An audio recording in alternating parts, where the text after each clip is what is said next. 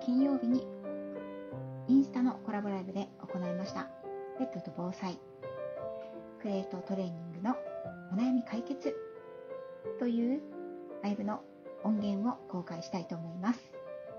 こちらはトリミングサロンシエロのオーナー、あかねさんと一緒にコラボライブをさせていただいたものです。画像付きのアーカイブはトリミングサロンシエロのインスタのアーカイブのページに残っておりますけれども、こちらの方でも音源だけ公開したいと思います。ちょっとね、あの実際ものを見せて説明をしたりするところがあるので、そこの部分はなかなか音声だけでは理解がしづらいんじゃないかなとは思うんですけれども、よろしければ聞いていただければと思います。また、2月26日月曜日夜7時45分から9時まで Zoom でオンラインセミナーを行います。こちらは有料セミナーとなっておりますので、ご興味ある方は私までお問い合わせをください。こちらの内容は7割の問題犬の飼い主さんが気づいていないこと、愛され飼い主になるためにしておきたい境界線とルールのお話ということで、ちょっとね、長めのタイトルになっちゃってるんですけれども、こちら、ワンちゃんと一生仲良く、もっと愛され、飼い主になって生活するためにはどうしたらいいのか、ということについてお話をしていきたいと思います。それでは本編のスタートです。少し音質が悪いところがあると思いますけれども、ご了承いただければと思います。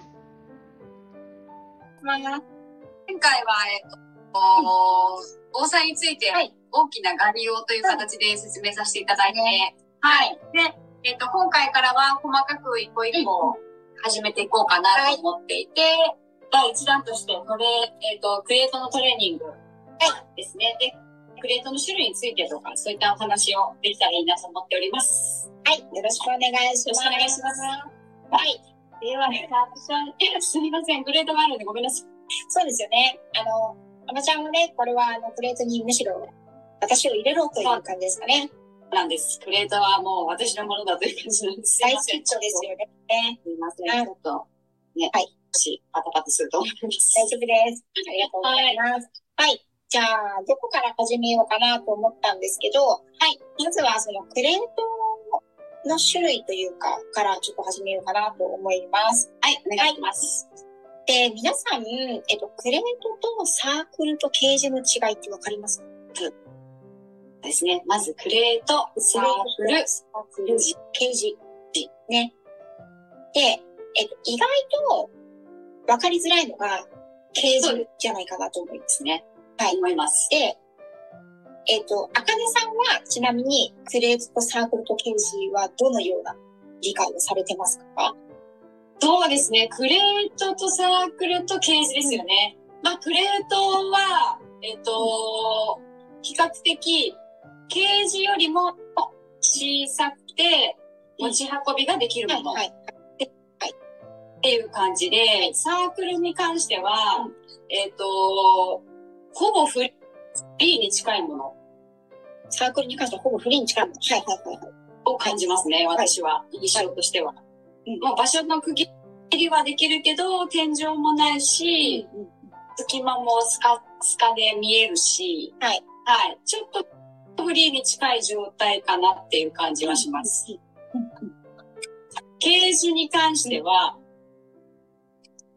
大きい柵じゃないですけど、うん、持ち運びのできない、うん、持ち運びはできるけど、うん、収納とかにも困るし、場所にも困るし。もうあの、あのイメージです。そうです。扱いづらいもの。はい。普段で使うにはなかなか、うん、買おうともちょっと思わない。って感じですね。えっ、ー、とですね。まず、このケージとサークルとクレートの中で、えっ、と、おそらく一番古いのがケージだと思います。えーケージ、えーまあ、ゲージとも言いますけど、えっ、と、バードゲージ、鳥かごをイメージしていただけるといいと思います。基本的に鉄などでできた柵状、網状の四方が囲われた動物を収納する箱ですね。はい。なので、箱です。はい。はい。で、あ、あ皆さんこんばんはありがとうございます。で、えっ、と、サークルというのは、あの、皆さんで言うサークル活動みたいなね、そうですね。あの、そのサークルと語語源は一緒で、まあ、囲うものっていう意味ですね。だから、あの、動物のいる空間をこう仕切るとか囲うっていうイメージなので、はい。あかねさん先ほど言われてたように天井がないっていうものもあります。はい。はい。で、基本的には、こう、なんていうんですかね、稼働できるもの。うん。こう、場所を囲うものなので、どういった囲い方が、をしても OK よっていうものですね。はい。最後が、えっ、と、なんだっけ、クレート。クレート。はい。で、クレートは、これあの、キャリーとも言われます。はい。はい。クレートは、えっ、と、キャリーとか、あとは商品名でバリケンとか、大型犬の場合はね、言われる場合もありますね。基本的には、キャリーバッグ、バッグのような使い方をする箱だと思っていただいてもいいかなと思います。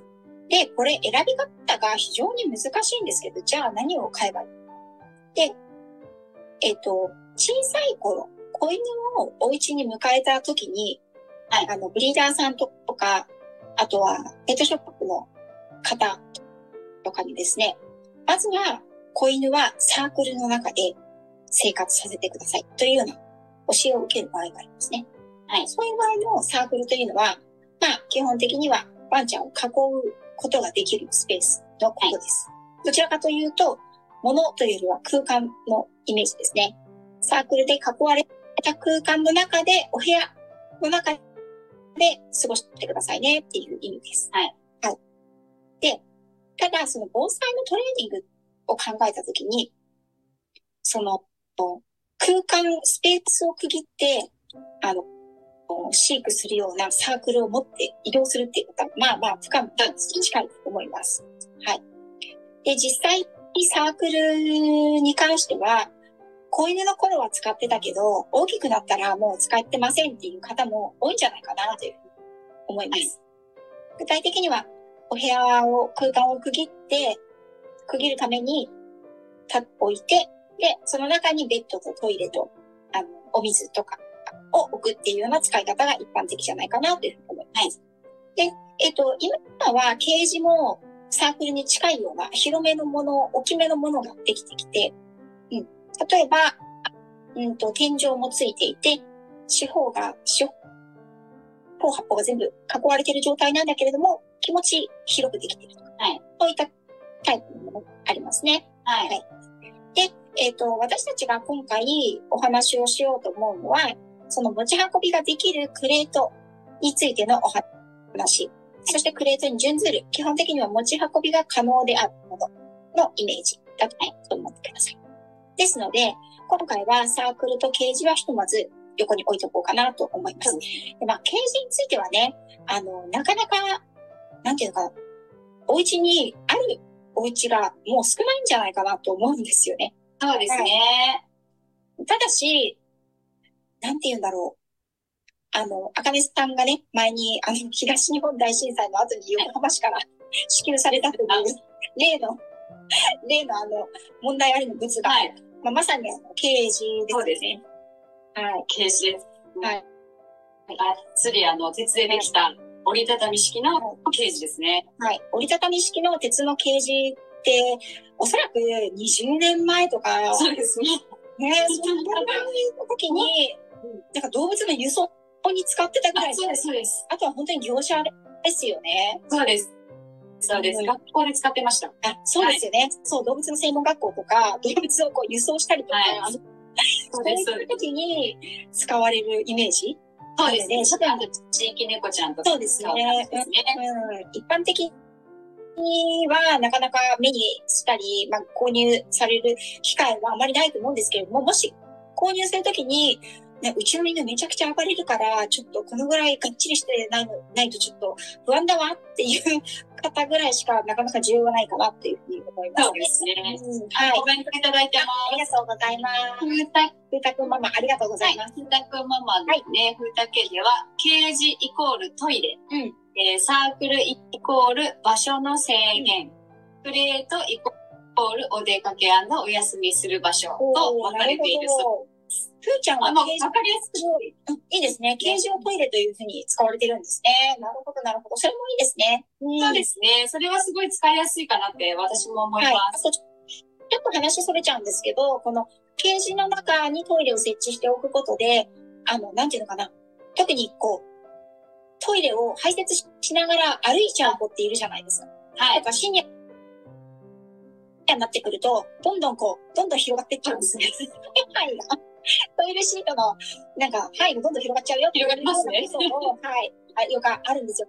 あの、そういうのを防ぐためにも、この中だけだよっていうふうに決めて、若い時から決めて使うっていうのは非常にいいと思うので、あの、はいサークルとかもそういった使い方をされる方が、私は将来的にシニア系になった時に、はい。トイレのやり直しが楽なんじゃないかなというふうに思います。そうですね。えー、ありがとうございます。ありがとうございます。はい。で、今回はクレートの種類からお話ししたいと思うんですけれども、えっと、あかねさんはクレートはどんなものをお持ちですか？えっ、と、ソフトクレートという柔らかいタイプのクレートです。はい。基本がまずこちらになってます。はい。じゃあバッグですね。はい。バッグ状の、ははい。クレー、ソフトクレートですね。はい。それとあとプラスチック製の小さいクレートを持っています。もし可能であれば、アマちゃんを一回、あの、どのクレートでもいいですけれども、入れた状態を見せていただいていいですか？私は間違えたいね。ちょっと、よいしょ。ではでは。えー、カメラの向きを変えます。はい。皆さんありがとうございます。はい。感じですね。はい。えっ、と、このソフトクレートキャリーバッグを選ばれた理由は何でしたか？えっ、と、これはやっぱお出かけとか車とかの時に、はい。必要だなって思ったものでして、で、えっ、と、東日本の時に前のワンちゃんでもう大活躍していただいたんですけど、基本的にお家で過ごすためにも使っていて、うんうんえっと、お休みする時とか寝る時とかも、えっと、基本はこの入り口開けっぱなしなんですけど、これで一人で寝てることがほとんど多いですね。お留守番の時にも、ここでよく寝ていることがほとんどです。ということは、この中で寝られるぐらいの広さがあるということですね。そうですね。はい。で、仰向けでひっくり返って寝ることもできるぐらい余裕があります。そうなんですね。はい。で、えっと、皆さん見ていただいてわかるようにですね、今、アマちゃんは伏せて、伏せた状態でいるんですけれども、これ、ゴロンと横倒しになっても寝られるぐらいの広さはあるということですよね。同じもの買いたいっておっしゃった方がいらっしゃいます。ありがとうございます。で、それ、よ、ここから、横はどうなってるんですか？ここは、ここは、ベリベリ。おおあ、横からも出入りもできるという形ですね。えっと、車で乗ってる時に縦向きにして、こう横から様子見たりとか、横から出たりとか、なるほど、なるほど。それはいいですね。一応車用になってるので、はい、横から出れるようになってます。はい。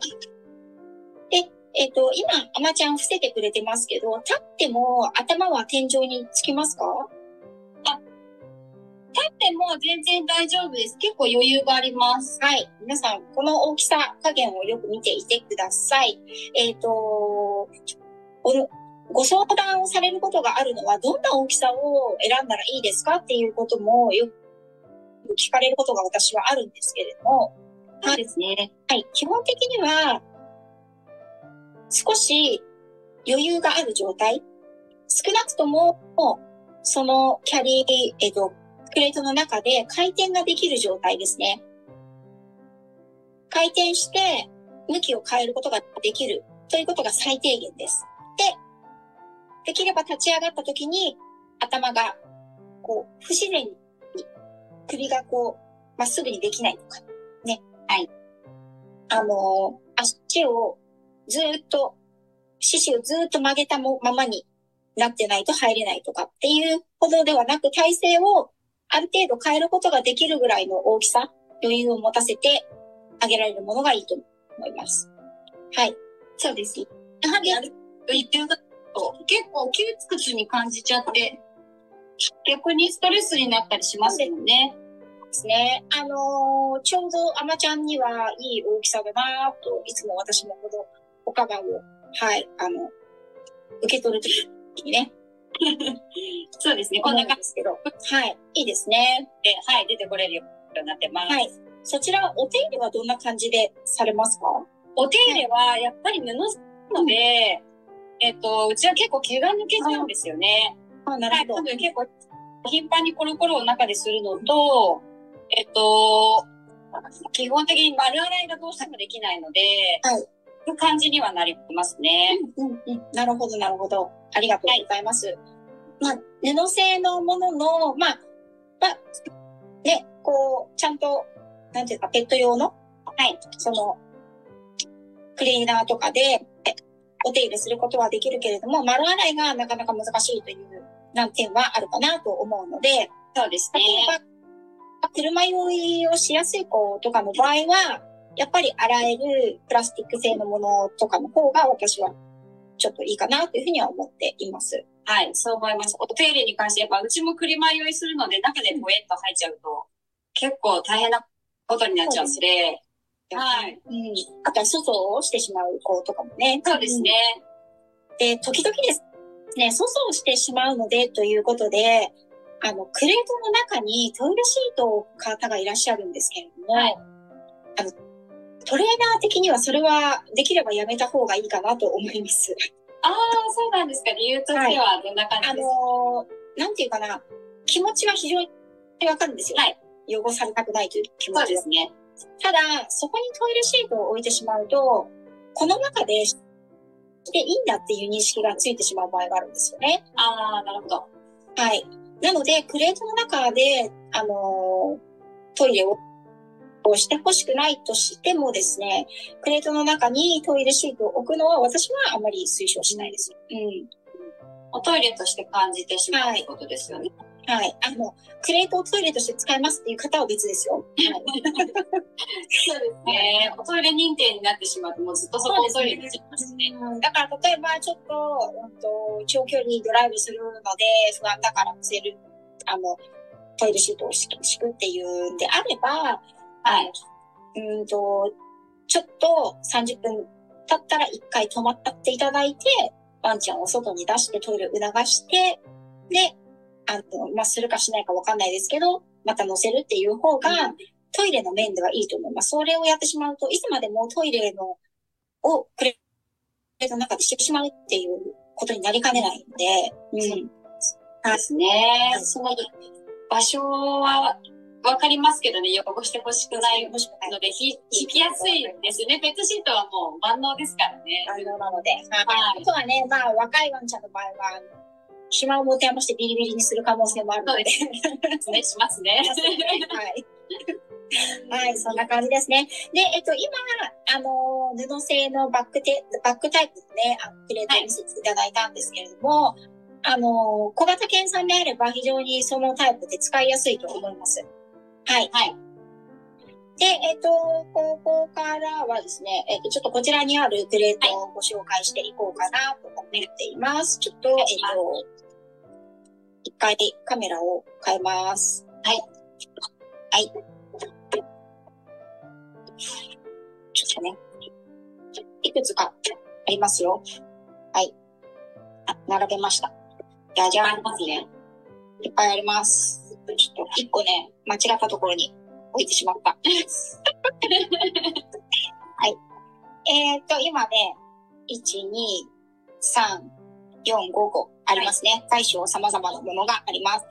で、えっ、ー、と、こちらのものが、こちらのものが、えっ、と、アマちゃんも持っているものに近いかなと思うんですけれども、ねプラスチック製で扉が両扉ドア、両面ドアですね。どっちからでも開くよっていう形のタイプのものです。はい。はい。で、えっ、と、これが一番小さい形のものになるかなと思います。大きさはいろいろあります。で、えっ、と、こちらは、私は、あのー一般的な飼い主様におすすめというか、まあ、割としやすい、購入しやすいんじゃないかなと思います。はい。で、これはですね、ここをカチッとやると、すぐ外れるんですね、上が。はい。なんと。メーカーさんは、リッチェルさんみたいですね。でこういう感じで。で、これ何がいいかっていうと、もうこのままジャバジャバ洗えちゃうところがいいですね。ですね。はい。なんでこれ開かないかないですね。ありますよ。結構頑丈ですよね。まあ、ちょっと開かないからちょっと放置しますね。はい。えっ、と、次、次です。えっ、と、次はこっちのですね。はい。これ、トラベルキャリーという商品名がついているものです。これは、えっ、と、小さいものと中ぐらいのものと、これの巨大なやつがあります。あっち側にあるのが、はい。一番内で、キャリアですけどね。はい。これはですね、こちらの、私が今外し損なった、こっちよりもちょっと丈夫です。はいこれはあのー飛行機にも乗せられるものぐらい丈夫なものになってます。はい。で、その代わり、結構重いです。重さがあります。なんでかっていうと、えっ、と、プラスチックの素材的にですね、こっちの方が非常に硬い、強いんですね。強化プラスチックになっていて、えっ、と、見ていただくとわかるように、こちらの場合は、パカってすぐに開かないように、ビス止めになってます。はい。はい。まあ、あの、トラベルですね。飛行機で移動する際にも耐えられるものになってます。で、えっと、こちらも両面開きになってます。なおさん、すいません。商品名、もう一度お願いしますとのことです。はい先ほどの最初のやつと、これはね、リッチェルの、リッチェルというメーカーのキャリーですね。はい。あの、クレートになります。で、こちらは、えっと、アイビス大山さんのトラベルキャリーです。あの、ちなみに、私、あの、アイビスさんからも、リッチェルさんからも1円も入りません。はい。はい、1円も入りませんからね、入りません。はい。で、えっ、と、こちらが同じものになってますね。重さはありますけれど、やっぱり安定感がすごいです。こっちは軽いので、ちょっとこう横にしたらピヨってね、倒れますね。はい。こっちは意外と丈夫なので、重さもありますので、はい。同じ力でやってもなかなか倒れないっていう倒感じで。すす。はい。ね。こちらの方がなので、えっ、と、高さがありますもんね高さ。がありますね。そうですね。はい。で、一番右の、今のリッチェルさんの方は、どちらかというとチワワさんとか、あのープードルさんでもかなり小さめのプードルさん。うんあ、まーちゃんはこのタイプで大丈夫だと思うんですけど、サイズで。そうですね。はいえだいたい2キロぐらいの子とかはそのぐらいでいはい。けるかなって感じしますね。はい。で、ふうたくんはいつも、あの、プードルさんなんですけれども、こっちに入ってまあ、す。大きい。あタイプ。はい。こっちも入れるんですけど、こっちに入ってもらってます。はい。お休みするときねに。、対抗があったりとかする子は、結構高さがあると。そうですね。ね。で、あのー私の保育園では、えっ、と、お昼休み、はいお昼休みじゃないな。あのー他の子がトレーニングをしてる間、室内でやるときとか、あとはお散歩をしてる間は、こちらのクレートに一頭ずつ入ってもらって、お休みをしてもらうんですね。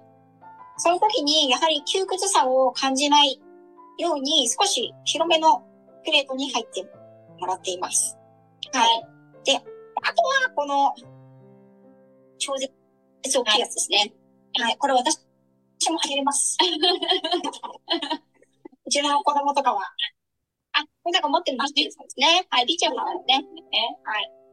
これもう全く中身、中が漆黒なんですけど。はい。嬉しい。中漆黒ですけど、あの、私の手がこのぐらいなので、相当大きいですね。はい。大型えっ、と、犬の紅葉ですかねそう。ですね、30キロ、30、30キロぐらいまでは入れます。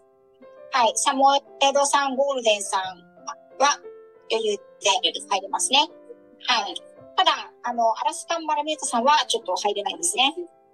高さが高さがないですかね。そうなんですよ。はい一応入ってくれるんですけど、すごい窮屈そうなので、そうですね。はい。扉は閉められないっていう感じですね。あと、えっ、と、もう一つ最後にご紹介するのが、こちらのソフトクレート。はい。折りたたみ式です。これちょっと皆さんに見ていただこうかなと思ってるんですけど、ちょっとはい、手を離しますね、私ね、これね。手を離さないと組み立てられないので、本当組み立てを、まあ、どうかなと思ったんですけど、はい。組み立てるところから見ていただいた方がいいと思うんで。そうですね。はい。そして、あの、あのさん、もしよかったら、先ほどの、あの、アマちゃんが入ってくれていた、クレートを最初に見せていただいたものがあったじゃないですか。はい。バックタイプ。はい。あちらも、もしよかったら商品名を、あ、皆さんもし商品名がですね、うん車の会社だったんですよ。そうなんです。じゃあ、それ、そうなんです。車のメーカーさんから出してくるので。そうなんです。あまり、あの、ネットじゃないと買えないのが、実物私も見見てなくて最初。そうなんですね。そうなんですよ。で、たまたま、ちょっと知って、でそこのメーカーさんの車だったのなでる、ほど。なるほど。そこで買った。はい。なので、これ、見えてますかね？あ、見えてます、見えてます。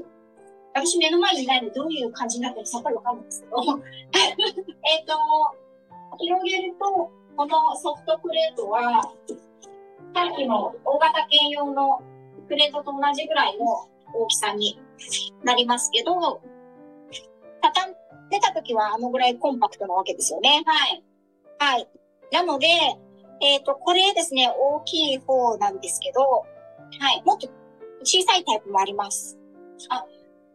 じゃあ、もっともっとコンパクトに。はい。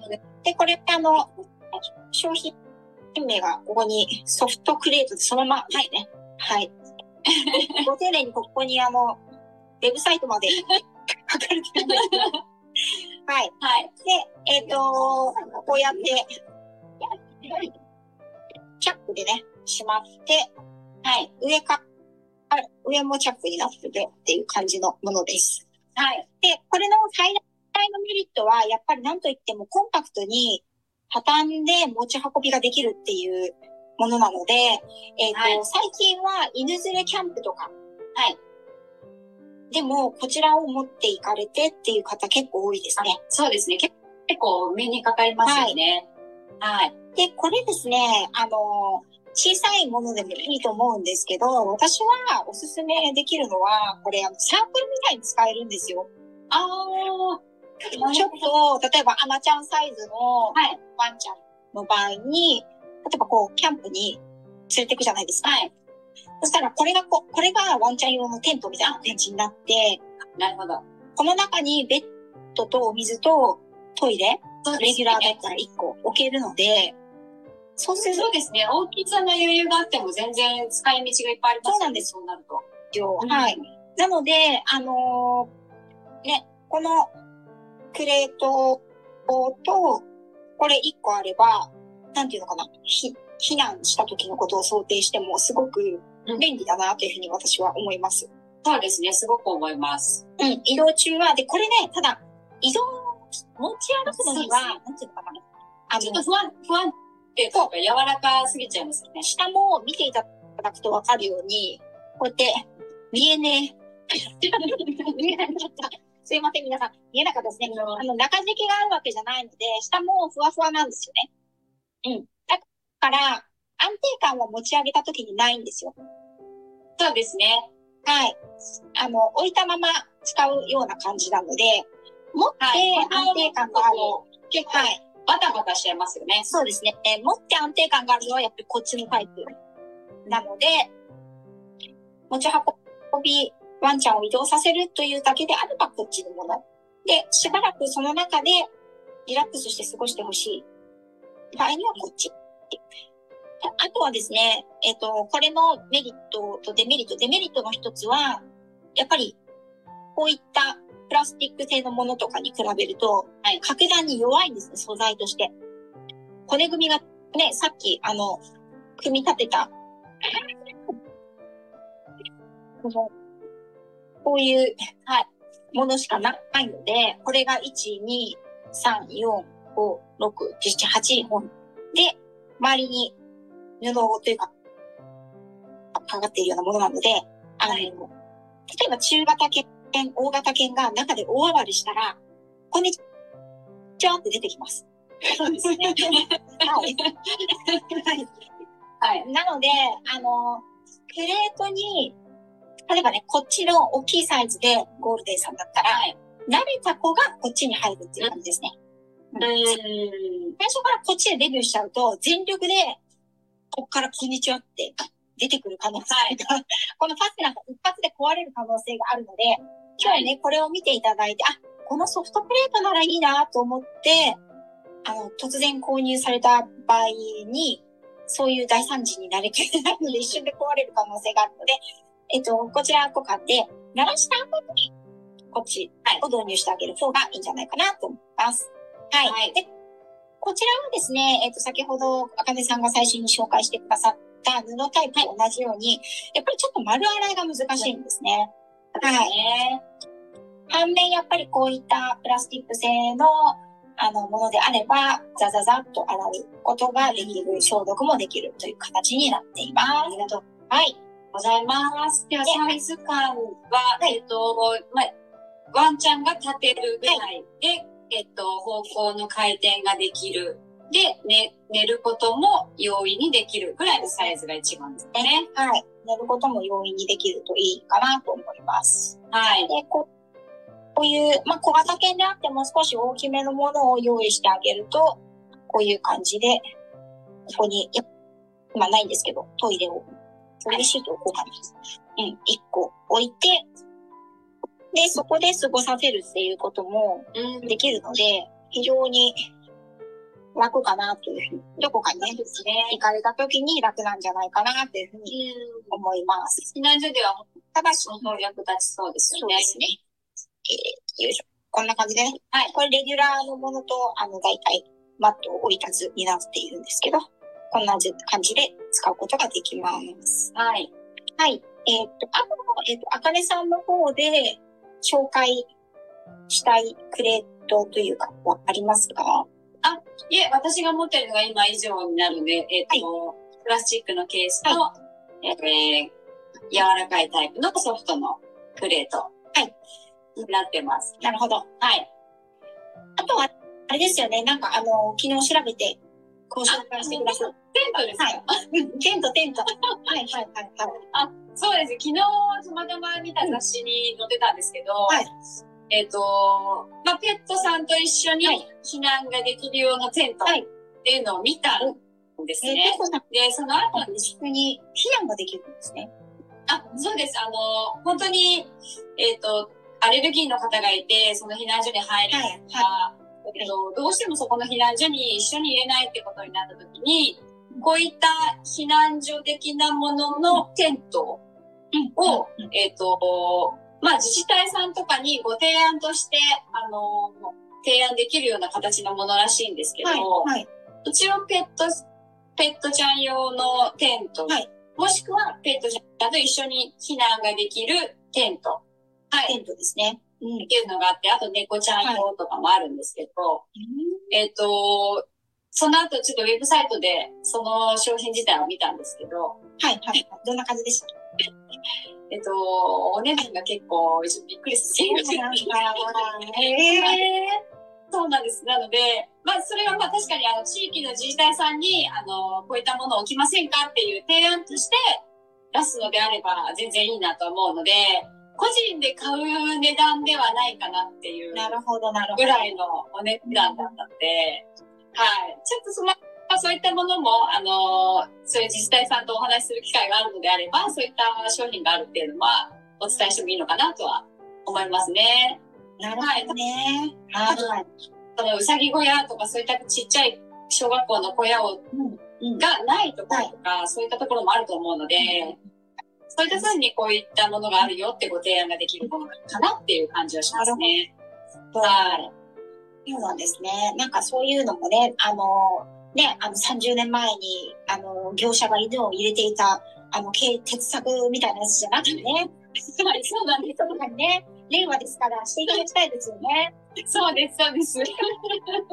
進化していただきたい。進化していただきたいですよね。はいはい。ありがとうございます。ちなみにそういうのって、なんか、うーん、実際見てみたいよっていう方がいらっしゃったら、何かを、何を見ればわかりますかね？あ、テントあですね。のちょっとお待ちくださいか。皆さんありがとうございます。来ていただきまして。で、今実際に、いろいろな種類の、あの、クレートを、えっ、と、ご紹介させていただきました。私の一番のおすすめとしては、まあ、丸洗いができる、そして移動をするような取っ手がね、ついているような、こんな感じですね。はい。クレートと、あとはソフトクレートがあるといいんじゃないかなと思います。はい、おかえりなさい。了解いたしました。えっ、と、逆になっちゃうので、ちょっとカメラ変えましょう。反転また反転しちゃうと思うので。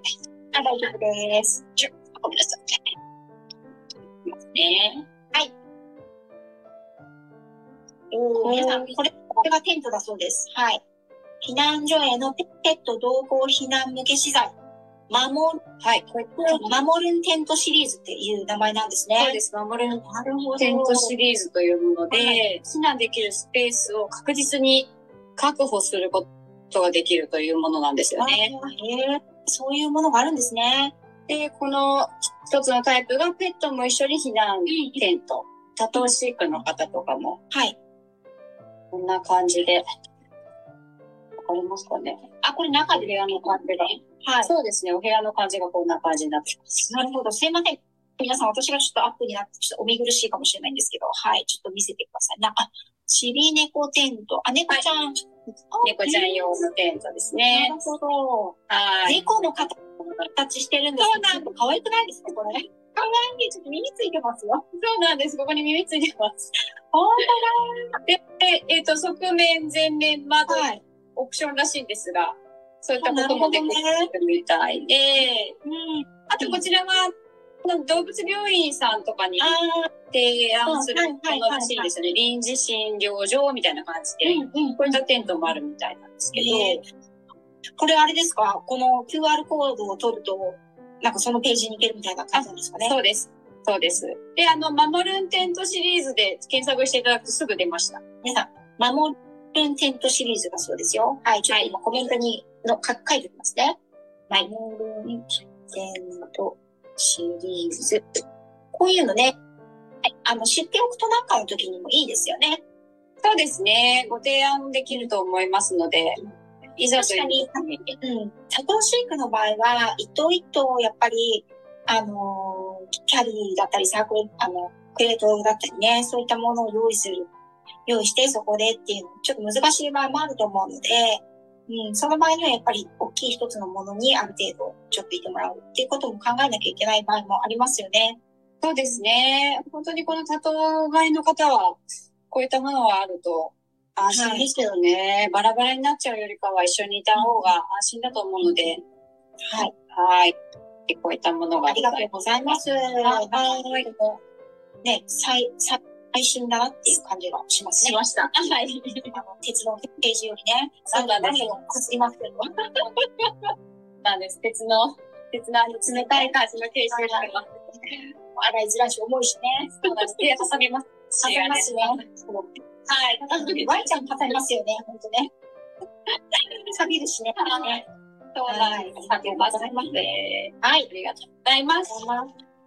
で、えっ、と、ちょっとこれからですね、あの、トレーニングの方に、ちょっと教え方の方に移っていこうかなというふうに思ってるんですけれども、はい。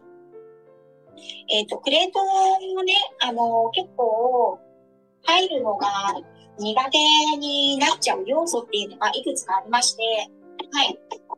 やっぱり最初の導入部が非常に大切なんです。ははい。ね。で、えっ、と、皆さん、ワンちゃんを、ワンちゃんをですね、最初、プレートに入れようとしたときに、結構やってしまいがちなのが、はい、こう、抱っこして、頭からひょって入れようとする。はい。ね、プレートの中に入れようとするタイプが多いと思うんですけれども、はい。あの、そのやり方をもしするんであれば、必ず中に最初におやつなりなんなり好きなものを入れておいてあげるっていうことが非常に有益だと思います。で、はい。えっと、とにかく一歩でもいいので自分の足で中に入るっていうことを褒めてあげてもらいたいんですよね。はい。はい。で、最初からあ体が全部入らなくてもいいです。で、あの、できればご飯を3食、まあ2食の子が多いか、2食のご飯もその中であげるようにしていただきたいなと思います。で、ちょっと今、あの、フードボールを取ってくるので、はい。ちょっとだけお待ちいただいていいですか？はい、大丈夫です。はい、バウンスが入れてるんです。はい、ありがとうございます。先ほどの守るテントシリーズ、ご興味ある方いらっしゃいましたでしょうか？ちょっと見てもらうと、ウェブサイト見てもらうと、あれなんですけど、結構これでお値段30万円ぐらいでした。こんなのするの？桁が違った。桁が違った。そうなんなので、そうなんです。なので、えっ、と、本当に自治体のご提案などにお使いくださいということで、そうですね。これが必要なんです、我々はっていうそうですね、提案していただけあの、ぜひ見ていただければ多分、あ、じゃあこういうのもあった方がいいかなっていう候補が上がってくるとなるほ思うので、ど、なるほど。はい。皆さんで考えましょう、結構。押しましょうね。予算、乗せてくださいという感じでね。はい、ちょっと個人で30万出すのはなかなか難しい。なかなか、もう本当に多頭飼いで大きい子を飼ってるとか、そういった子はいいんだとは思うんですけど、はい。はい。なので、小型犬ちゃんに関しては、はい。本当にご提案でお使い。い。ただけたらと思い。ます。そうです。はい。はい。えっと、今、フードボールを持ってきたので、はい。えっと、まずですね、その、プレートを、に鳴らす第一段階としてやってい。ただきたい。ことを今からちょっと手順を置い。てね、手順を追ってお見せしてい。きたい。と思い。ます。カメラを逆にします。で、えっ、と、まずですね、こちらのプレートの方でや、お見せしたいと思います。はい。よいしょ。こういった両開きのクレート、まあ、片開きでもいいと思うんですけれども、できれば、一番最初は、扉をですね、取っちゃってください。こういう感じでね。プレートに鳴らしたい。プレートまずですね、今日から、今日からとか明日か、明日クレートを買って、明日からクレートのトレーニングをしようという方向けです。はい、これは。はい。はい。まず、いきなりワンちゃんを持って、こう突っ込むっていうことではなくてですね、はい、まずはこの中でご飯を食べるっていう習慣からつけていきましょう。はい。で、やるときに、一気に中に入れて扉を閉めるっていうことは目標にしないで、最初はですね、ドアを取っちゃってください。はい。で、ご飯を入れていただきたいんですけど、今は入ってないですよね。はい。で、あの、欲を出さずに、1日目、まずここであげてください。はい、手前ですね。はい、手前です。次の、1日目の夜ご飯は、ここであげてください。はい。はい。ちょっと中に入る感じですね。で、えっ、ー、と、この時にコツなんですけど、ご飯を、はい、を、例えば 30g なら、30g 入れて、ここに置くんじゃなくて、はい。10g ここ。はい。10g ここ。はい。食べ終わったら、最後の 10g 入れたら、いいですか？今、2回目ここだったの。ほんのちょっとだけ後ろにするんです。はい。はい、もうほんのちょっとですね。はい。こういう感じで、ステップバイステップで、ほんの、この指の関節1個分ずつぐらい、毎食後ろに。ちょっとずつ下がっていく。はい。で、ある時から警戒して入んなくなっちゃったよ。ここまで、ここに置いた時は食べたけど、ここに置いた時は食べなくなっちゃったよっていう時が来るかもしれないです。そうですね。はいそしたら無理をせず、ここに戻していただいていいんで、はいこの下げ幅を少し工夫するとか、はい。あとは横にずらしてみるとか、はい。この子はどこまでは警戒しないで、どこからは警戒するのかっていうのをその子によって全然違うので、うん、そうですね。もう、こう、一番いけないのはこう食べてる時にそーっと後ろから押すのね。もうそれ一番入らなくなっちゃいますよね。入らなくなるパターンですよ、皆さん。はい気をつけてくださいね。はい。あとは、ここまでは食べるんだけど、あとは食べないんだよねっていう場合、これ食べてる時に、この穴開いてますよね。はい。こっから追加、追加を入れてあげてください。おかわり。はい。パラパラパラ、パラパラパラってね。はい。そうすると、何がいいかっていうと、結構多くのワンちゃんたちは、こうやって置くと、頭だけ入れて、絶対お尻は入んないぞみたいなパターンの子がいるんですよね。で、はい人が近くに来たら、さーって逃げるみたいなはい。子が多いんですけど、それはですね、人が近づいてきたら、押し込まれてふた、あの、扉を閉められるっていう経験をするとそうなってしまうので、そうですね。はい。人が近づいてきたら、こっから何か入れてくれるっていうイうん。メージを逆に最初から持たせちゃってください。はい。はい。はい。だから、10グラム、ここ、10グラム、ここ、10グラムはこっから降ってくるぐらいのイメージでいいです。はい。で、えっ、と、一番奥にしても、ちゃんと食べてくれるようになったら、食べてるのをこう見ていってもらって、食べ終わった時に、くるっと振り返って出てきますよね。大体は。まあ、さ、あの、たま後ろバックして出てくる子もいるんですけど、はい大概の子はくるっと振り向いて出てくるので、くるっと振り向いた瞬間、ここで追加のおやつか、あのーそこに入ってるフードより気持ちランクが上のものをここであげてもらいたいんですよ。ああ、なるほど。出る瞬間出るですね。瞬間に。はい。出てこない。また、くるっと振り向いた瞬間にここにあげる。ここに置いてあげるか、まあ、手からあげてもいいです。そうすると、くるっと振り向いた瞬間にここで止まるっていう意識がつくんですね。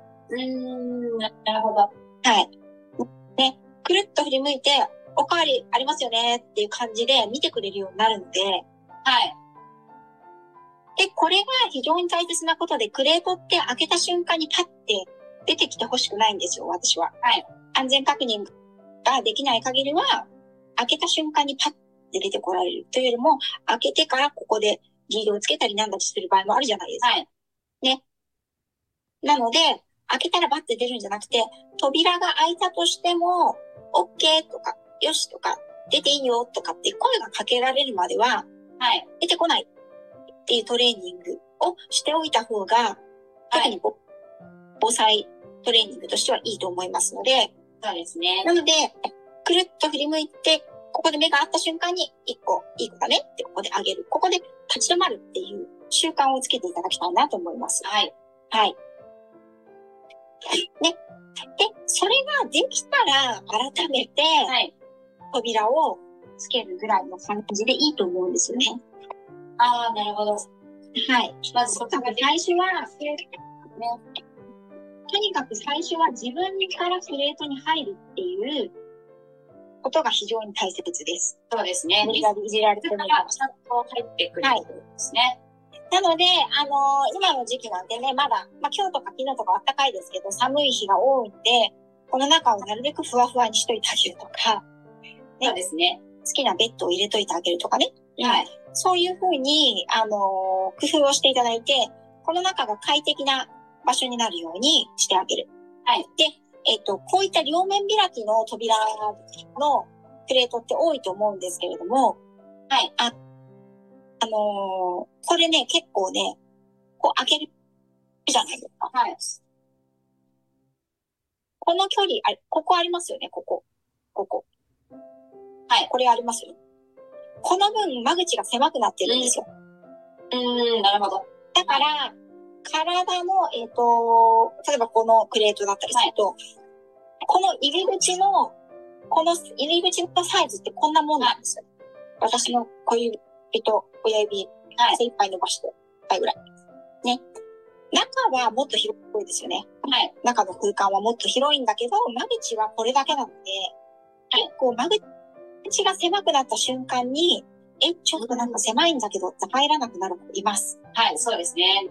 見た目的にもう見た目的に圧迫感。うん。ですね。あとは、入るときにここにぶつかっちゃって、これが閉まって体にボーンみたいな感じになると。あ、もう繊細さん、繊細さんはもう絶対入るの嫌だ。叩かれました。勝手にしまったことになりますね。そう、私叩かれたってなるので、あの、もしね、選ばれるんであれば、ギリギリのサイズよりはやっぱりちょっと気持ち大きめ？うん。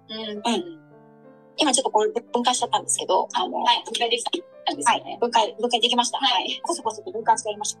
このサイズで本当はこと足りるんだけど、でも気持ち大きめのこっちにしとこうかなっていう選択肢はありだ。あ、そうですね。はえなんでかっていうと、その間口問題とかがあるから。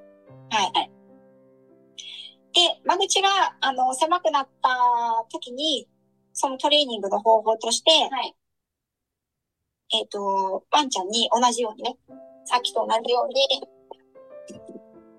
このフードボールでフードを入れて、こうやってあげるっていうはい誘導をしていくんですけど、はい。していくんですけど、この時に、意外とね、大きい問題が、人がどこに立ってるかなんですよ。うーん。わかります？なるほど。今ちょっと、あの、また切り替えますね。はい。よいしょ。あら？あれじゃない？今8番。今3曲入れちょっと、もろいんです。倒れないといいんだけど。で、はい。こうやって、ハス、ハスって言ってると、なんかすごい圧迫感なんですよ。わかります？はい。はい。こっちに人を、こっちはなんか扉みたいな感じで。はい。もうなんかカバディカバディカバディみたいな感じで、でもすごい入りづらい雰囲気なんですよね。はいだ。から扉をつけてハウスって練習をしたいっていう場合には、扉側にぜひ、こうやって座ってあげておくください。うん。扉側に座るんですね。そうすると、間口これだけ広くなるんですよ。こっち何もないので、あ、そうですね。圧迫感みたいなのがちょっと減りますよね。これね、意外とどこに立つかで、あの、ワンちゃんの気分って変わってきたりするので、そうですね。構えたりとかしますよね、ちょっと。そうそうそうそう、構えちゃう子もいるので、はい。なのでね、え立つ、立つ位置っていうのは、変えてあげると、それだけで入りやすくなったりすることは多々ありますね。うん、なるほど。一番結構気づかない。はい。あの、それで、まあまあ、入る入らないもんだったを経験してきましたので。そうですよはい。よね。はい。はい。それでですね、それでもどうしても値は絶対入りたくないっていう、この場合、はい。ね、そういうね、子もいるんですよ、たまには。もう私は絶対、クレートとか絶対入ってやるもんかっていうのが、は確かにこのようが存在するんですよね。そうですね。そういう子の場合はもう最終手段です。もうこれ、あの、分解してください。はい。ね。四方囲われてたら私は嫌だっていう子は確かにいるので、はい。その場合には、最悪、ここからでいいです。ね。あの、置いてあげて、置いてあげて、見えてますか皆さん。はい、大丈夫。ね、分解しました。ここで、まず食べさせるぐらいのところからスタートしてあげてもいいです。これはやり直しの方ですね。はい基本的に。はい。ここが、まず、この状態から鳴らす。はい。はい。ここで、あの、寝れるぐらいところまで持っていってください。もう、で、ベッできれば、この中に、そうですね、ベッドみたいな感じにして、この中に敷くものも、できれば変えない方がいいです。まあ、2種類ぐらいを用意していただいて、洗濯用と。はい。それで、ローテーションかけるぐらい。はい。これと、はい。これとセットで覚えてもらえるんです。ですね。はい。で、これで相当慣れてきてから、あと一つでこれを導入してみる。はい。感じですね。はい。で、最初は、これじゃなくてもいいです。これだとちょっと圧迫感がひどいっていうのが、変な話、これでもいいんですよ。うん。もうなんとなく、で、なんとなくですね。そう、どっかがカバリングされる可能性あるぜ的な感じで。はい。はいちょっと匂わしてっていうね。ちょっと匂わせる。はい。そんな感じでいいと思います。とにかくもう、あのー無理やり入れれば無理やり入れるほど、ワンちゃんはクレートが嫌いになっていくので、でも放っておけば意外と自分で一人で入ってますっていう子もいるんですよ。そうなんですよね。結構ね。なので、狭いとこが好きですよね。そうなんですよね。はい。なので、えっと、無理やりはなるべくしないでいただきたいなというのが、お願いかなという感じですね。そうです。はい。ねできる限り自分の足で入っていくっていうのが大一歩ですね。もう最初の一歩を踏み出すのが一番大切。ですね。本当に一番大事ですね。はい。もう扉はです。最後です。扉を閉めるか閉めないかはでも、本当最後の問題になって、最終的に閉めれればいいんですから。まずは開けておきましょうと。はい。もう常にまずはね、その子の心が開くまでは扉を閉めない。ってい うはい。感じですね。ね。はーい。何かご質はい。問とかはありねま、すかありますかあ、大丈夫ですかあ、リトルさん、ありがとうございます。さんは、クレートトレーニングがこんなに奥に深いとは。奥深いですよね、クレートトレーニング。そうなんです。段階が本当に大切だと思いますので。はい。その子によってもまた、あの、段階の進め方っていうのが変わってくるので、もし、はあの、うまくいかないなっていう場合には、まあ、あの、プロフェッショナルに、あの、はいご相談いただければ、的確な段階の踏み方っていうのをご提案していただけると思います。はい。で、えっ、と、ケイケイさんですね。圧迫感を感じさせない勉強になります。ありがとうございます。もう、あの、圧迫感をね、いかに感じさせないかっていうのは非常にいろんなトレーニングの基本にもなりますので、はい。ワンちゃんってその緊張感ね、次は閉めてやるぜみたいな、緊張感を悟りますよね。そうですやべえ、こいつ閉めようとしてるぜっていう雰囲気でビリビリ変わっちゃうので、はいで気がついたら、あそこで寝てるわーぐらいの感じになってからね、そーっと閉める。うん。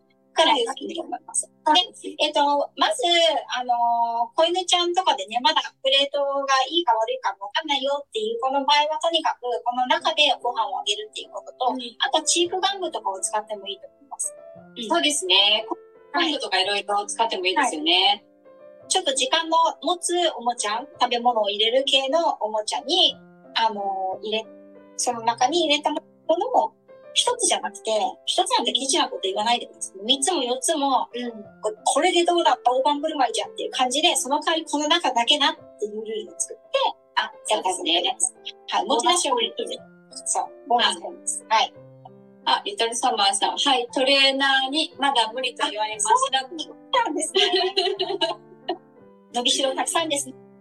はい。そうですね。本当に本当に。もうね、パピーちゃんとかは結構、そばに置いとくだけで入っていってくれたりするので、うん、そうですね。はいうん日々のトレーニング。風太はすんなり入ります。ペコラはちょいと手こずりますということだ。そうなんですね。ふーちゃんは、あの、聖子さんなんですけれども、ふーちゃんはもう気が、気がついて、あふーたくんがいないぞと思ったらどっかのクレートに入ってますね。こちらです。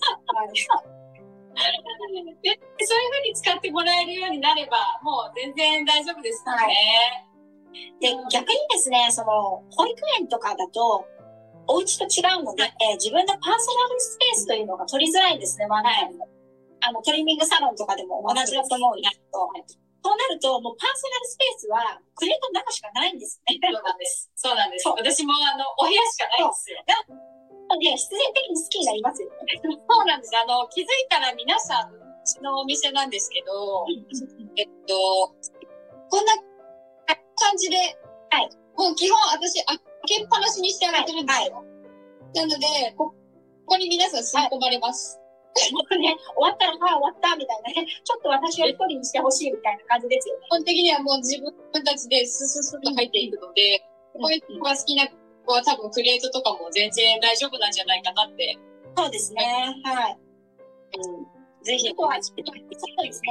あとは、やっぱり、これ習慣なので、あの、クレートに入れる習慣をつけるっていうことは非常に大切になりますね。そうですね。えー、常にあの、お家の中で使っていただきたいものですよね。はい、あのー、必要がないから使わないっていうのではなくて、例えば、人がご飯を食べてるときはその中で一緒に、例えばデンタルボーン噛んでるとか、はい、そういう何か習慣づけてあげると、そこに入るのがルーティンの一つになっていきますし、はい、あのー、本当にうちの保育園でもあるあるなんですけれども、こう、お迎えに車で行くんですけど、それまで全然クレートに入れなかった子が、あの、これに乗ってこの箱に入ると保育園に行けるって思うので、はいもう、最終的には自分から早く乗せろみたいな、飛び乗ってくるみたいな感じになることは多々あります。やっぱり、そういう習慣で、うん、覚えていくので、うん、このグレートに入ったら、いいことがあるとかね、楽しいところに行けるとか、で、そういう習慣をつけてあげると、そんなに、あの、喧嘩しないで、ワンちゃんと喧嘩しないでクレート好きになってもらえる。なって思います。はい。私も最初はやっぱりお出かけするために入ってもらってっていうことをずっと続けたので、あの、結構ありがちなのが病院に連れてくためだけに入れるっていうパターンが、一番印象が良くなくなっちゃうんですよね。ねなので、お出かけするときに、あの、入れて、電車に乗ったりとかしてたので、うん、あ、ここに入ればお出かけできるっていう感覚にしちゃえば、もう、全然すんなり入ってくると思うんですけど。本当にそうそうですよね。はい。どれだけクレートに対してポジティブな印象をつけられるかっていうところがクレートトレーニングの本当の極意になるかなと思います。ですね。はい。はい。えっ、ー、と、なおちゃん先生のマジックはすごいっす。ありがとうございます。見ていただきまして、ありがとうございます。ありがとうございます。はい。ということで、そろそろね、1時間経過していきましたので、えっ、ー、と、終了の方にさせていただこうかなと思うんですけれども、はい。はい。あ、もう、ご就寝ですね。はい、こんな感じですね。こんな感じで、使っていただけるとありがたいです。本当ですね。はい。で、やっぱり、あのー、なんだろう。本人たちも好きになると、その中に入ることで安心できたり、リラックスできたりするようになるので、はい。ね、それも、すごくいいことですよね。知らないところに行ったとしても、いつも慣れてるクレートとかがあることで、必然的に安心を得られるっていう場所作りのためでもあるので、はい。うん、あの、ぜひぜひ、はい、使っていただきたいなと思いますし、はい、あの、今日ね、ライブ見ていたけれども、実際自分の子にはどうやって導入していったらいいかわからないとか、もう一回嫌なイメージがついちゃったので、ちょっとどうにかしてやり直したい、わからないよっていう。はい。はい。さん、えっと、告知ありましたので。ありました。はい。忘れてました。はい。ぜひ。はい。えっ、と、2月の26日月曜日ですね。の、えっ、と、夜7時45分というちょっと半端な時間なんですけど、7時45分から夜9時まで。はい。今度は、えっと、ズームですね。ズームでのオンラインセミナーがあります。はい。えっ、と、こちらはですね、私が毎月1回やって、行っているズームでの、あの、愛犬育てのプロになろうというセミナーになります。はっきり言って、あの、採算度外視です。ほぼボランティアの精神でやってますので、あの、ぜひぜひ皆さんにご参加していただきたいなと思うんですけれども、えっと、2月の内容、これはですね、えっと、問題犬。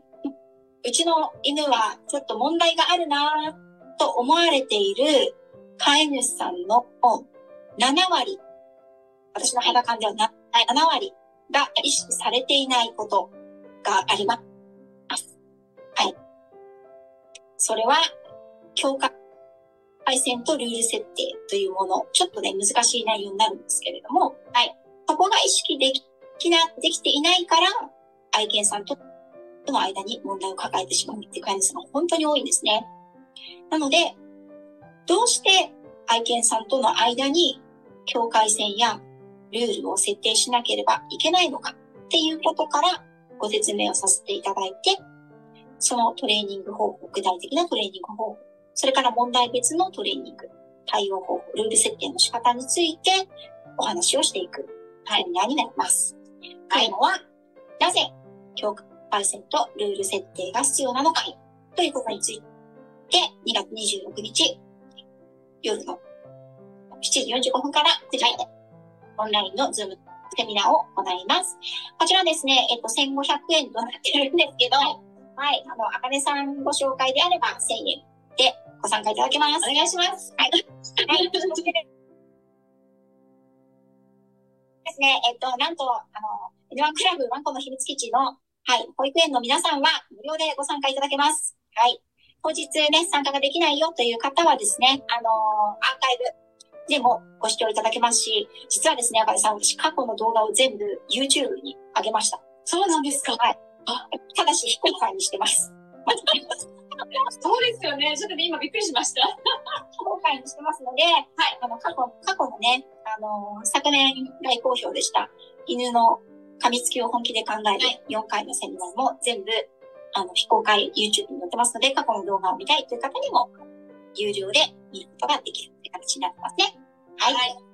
ということで、えっと、次はね、2月26日のオンラインズームセミナーでお待ちしておりますので、はい、たらお問い合わせありください。がとうございます。あ、ちょこっとだけ、あの、質問があるんですか？はい。買い替える時も同じものがいいですよね。まだクレートトレーニングしてないんですけどってことで、えっ、と、リトルサマーさんからなんですけど、はい買い替える時も同じものっていうことはサイズ感ってことですかね？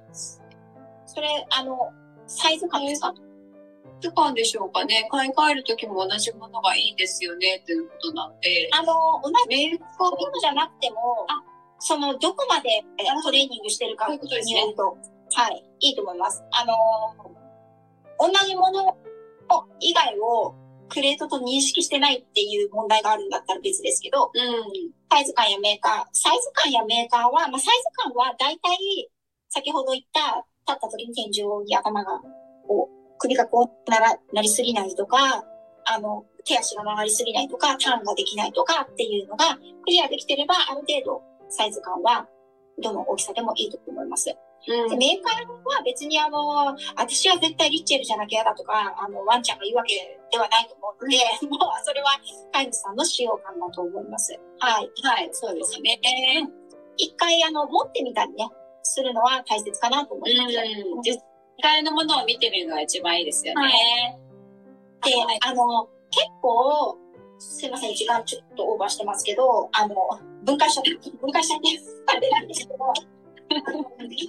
このプラ、総プラスチックのやつで、はい、あの、こっちの上部分がで、上部分がですね、この部分が、あの、なんていうの、透けてるやつがあるんですよ。透けると。